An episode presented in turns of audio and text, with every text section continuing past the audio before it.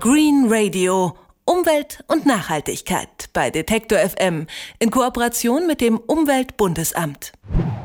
Wenn nun endlich der Sommer kommt, die ersten heißen Tage, die hatten wir ja schon, dann bietet ein dichter Wald kühlenden Schatten und ein Plätzchen zum Ausruhen, fernab von Straßenlärm und Autoabgasen. Und dennoch, auch hier in der Natur kommen Gifte zum Einsatz.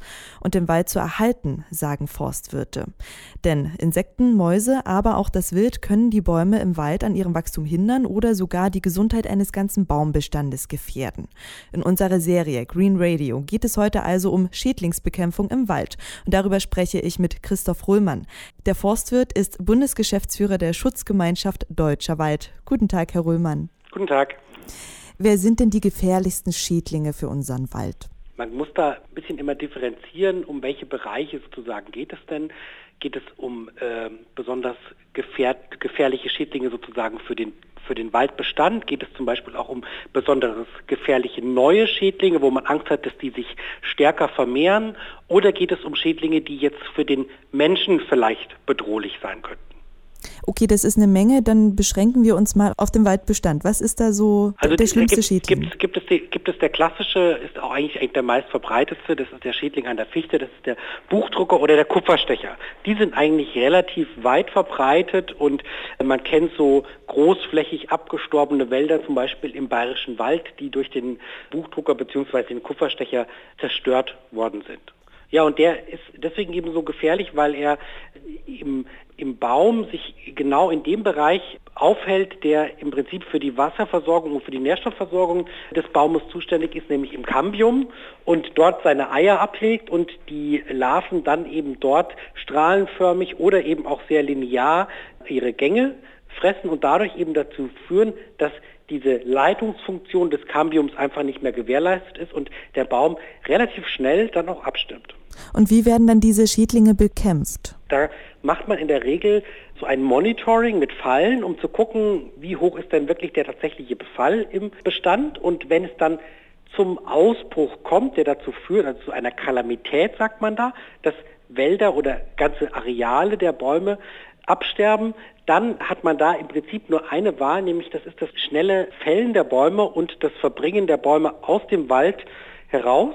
Die Bäume werden ganz schnell entrindet, damit sozusagen diese Larven nicht wieder schlüpfen können und neue Bäume befallen können. Und das ganze Material, wo sich diese Käfer auch aufhalten können, nämlich die kleinen Äste und so, die werden alle verbrannt. Aber ist es nicht so ein Pestizideinsatz ein Risiko für die biologische Vielfalt? Weil es gibt ja auch Vögel, die dann sicherlich mhm. auch diese Larven fressen. Also da wird eben kein Pestizid eingesetzt beim Borkenkäfer, weil eben man das alles händisch manuell macht, weil man könnte gar nicht so viel Pestizid in den Wald einbringen, dass man diesen, diese Kalamität eindämpfen könnte.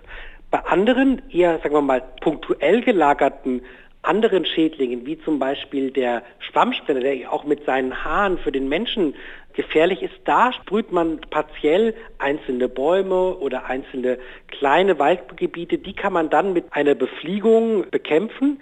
Mit dem Nachteil natürlich, dass eben nicht nur der Schwammspinner äh, davon betroffen ist, sondern dass eben auch viele andere Insektenarten, also man geht da sogar von, ich glaube, bis zu 1000 anderen Insektenarten aus, die dann entsprechend da betroffen sind. Das klingt schon ziemlich radikal, wenn da so eine Befliegung stattfindet.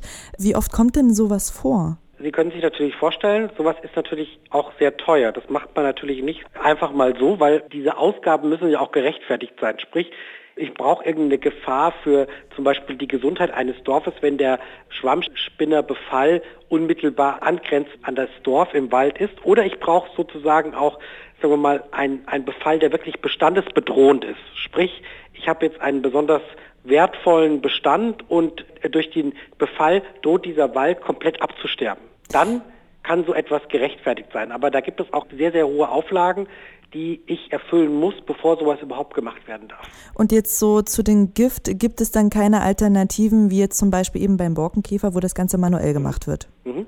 Also das gibt es schon. Es gibt auch verschiedene Bekämpfungsmaßnahmen, die jetzt nicht auf Insektizide setzen, sondern es gibt auch die Möglichkeit, gezielt Schlupfwespen auszubringen oder eben einen Bacillus, Bacillus thuringiensis heißt der, den kann man auch sozusagen auf diese Bäume sprühen und der befällt dann entsprechend die, die Larven und sorgt dann dafür, dass sie entsprechend absterben. Aber es ist, sagen wir mal, das hat dann natürlich nicht diese Erfolgsquote wie jetzt ein Insektizid. Aber sagen wir mal, das also die Häufigkeit, mit der das im Wald gemacht wird, ist deutlich geringer. Im Verhältnis zur Landwirtschaft natürlich minimal. Und das ist auch ein bisschen das Problem, weil sie natürlich dann auch, oder natürlich auch der Vorteil so ein bisschen, wenn man aus Naturschutzsicht das Ganze sieht, ist, dass natürlich diese Zulassung der Insektenschutzmittel, die lohnt sich fast gar nicht mehr für so eine ganz kleine Anwendung wie jetzt im Forstbereich. Das lässt sich finanziell gar nicht abbilden. Deswegen machen das ganz wenige eigentlich Firmen noch, die das überhaupt für den Wald zulassen. Die Frage ist ja auch, ist das dann schädlich für den Menschen, das Gift, was da vielleicht doch mal in den Wald gebracht wird? Nein, für den Menschen eigentlich in der Regel nicht. Also da gibt es ja immer so Abbauraten, die sind ja, die Wälder sind dann auch entsprechend abgesperrt. Aber das sind ja vergleichbare Mittel, die auch in der Landwirtschaft verwendet werden. Also das ist ja nichts anderes, was, äh, sagen wir mal, in der konventionellen Landwirtschaft auf den Salatkopf gesprüht wird oder so. Also müssen wir uns jetzt auch keine Sorgen um das Reh und das Wildschwein machen? Nein. Okay, Nein. sehr gut. Äh, dass die Schädlinge Nichtsdestotrotz, also möchte ich da schon immer so einen Punkt machen, auch das sollte wirklich eine ganz selten und eine, eine ganz, sagen wir mal, nur in Ausnahmefällen durchgeführte Maßnahme sein, weil wenn man jetzt plötzlich dazu hergehen würde, würde hektarweise die deutschen Wälder mit Insektiziden behandeln, das wäre nicht in unserem Sinne. So ein Schädlingsanfall, das kommt ja meistens bei Monokulturen. Sie haben es schon genau. angesprochen, wie zum Beispiel in der Landwirtschaft.